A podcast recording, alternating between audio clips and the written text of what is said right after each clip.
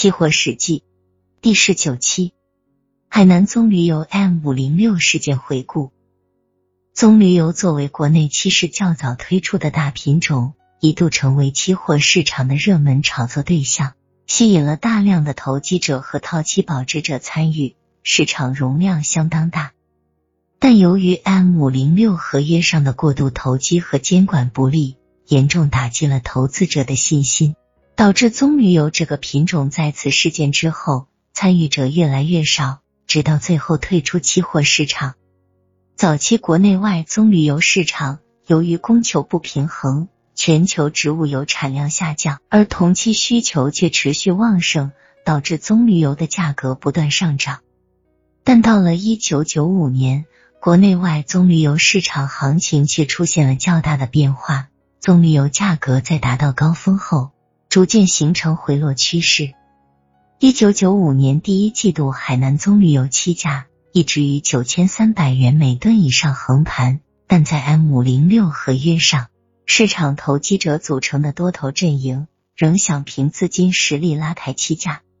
而此时又遇到了一批来自以进口商为主的空头势力，在国内外棕榈油价格下跌的情况下，以现货抛售套利。由此点燃了 M 五零六合约上的多空战火。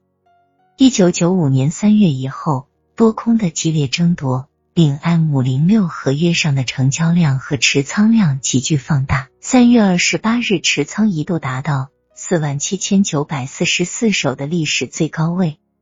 与此同时，有关部门发出了期货监管工作必须紧密围绕抑制通货膨胀、抑制过度投机。加大监管力度，促使期货市场健康发展的通知。国家的宏观调控政策是不允许原料价格上涨过猛，对粮油价格的重视程度也可想而知。这就给期货市场上的投机商发出了明确的信号。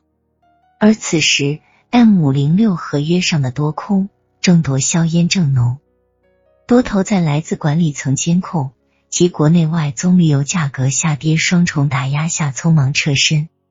而空方则借助有利之势乘机打压，使出得势不饶人的凶悍操作手法。在一九九五年四月，将期价由九千五百元以上高位，以连续跌停的方式打到七千五百元一线。而此时的海南中商所实行全面放开棕榈油合约上的涨跌停板限制。让市场在绝对自由的运动中寻求价格，